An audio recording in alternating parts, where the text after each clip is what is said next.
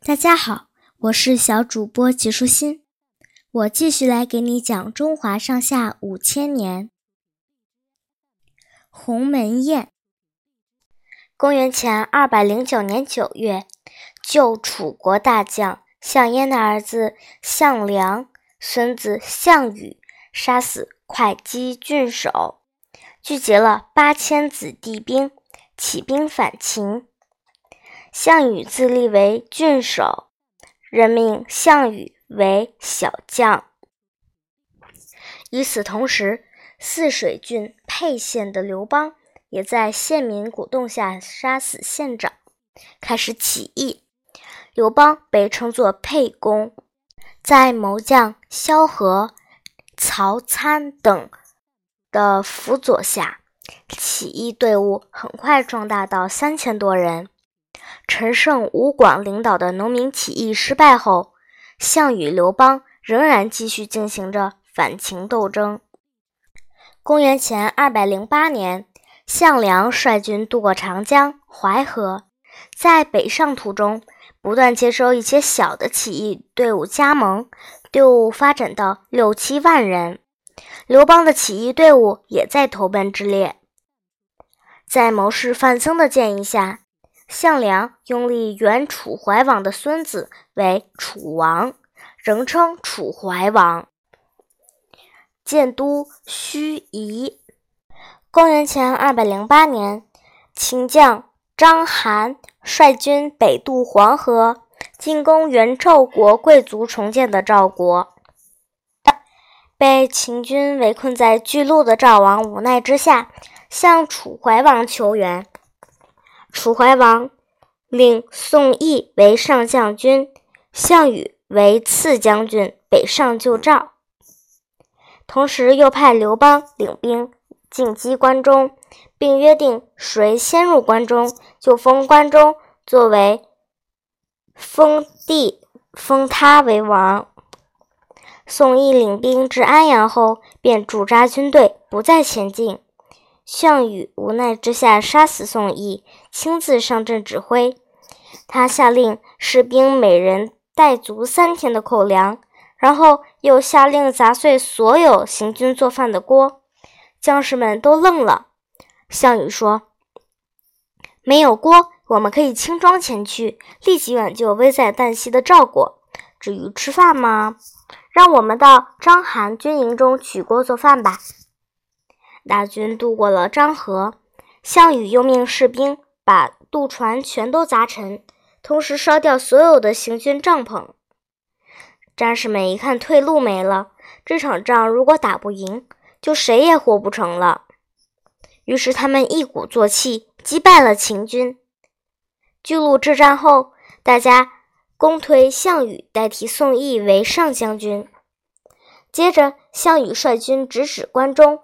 可就在即将入关之时，刘邦率领的起义军先他一步进入关中，驻军霸上。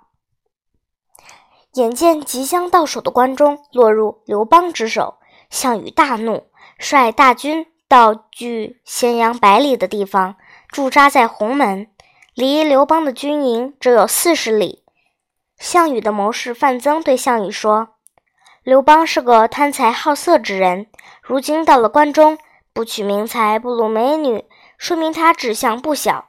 你可要小心提防，早日把他打败呀！项羽的叔父项伯与追随刘邦的张良是好友，张良还曾对他有救命之恩。项伯知道项羽准备攻打刘邦的消息后，连夜赶到刘邦军中，将。这一消息告诉了张良。刘邦得此信息，认真的分析了当下形势，认识到双方实力悬殊，不宜正面交锋，于是决定亲自前往鸿门向项羽请罪。次日一早，刘邦便在谋将张良、武将樊哙和一百多个随从的簇拥下，到鸿门拜见项羽。见到项羽后，刘邦拉着他的手，勤恳地说道：“我跟将军同心协力攻打秦国。将军在河北，我在河南，我也没料想到自己能先一步入关。可我入关后，丝毫不敢轻举妄动。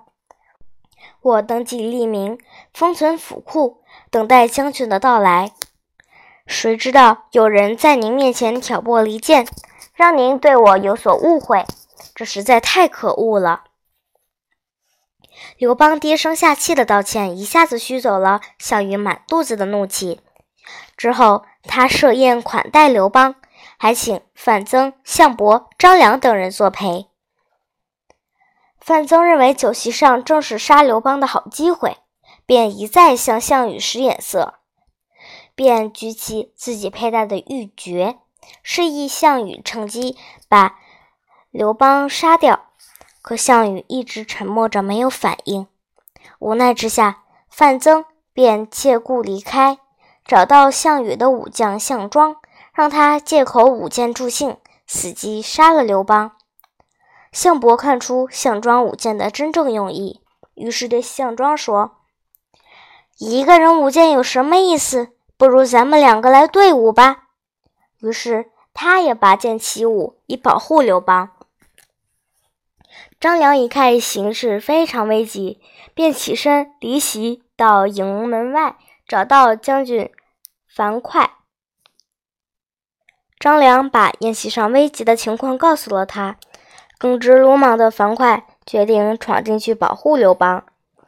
于是他左手提着剑，右手持着盾牌，大步流星地向项羽军帐冲去。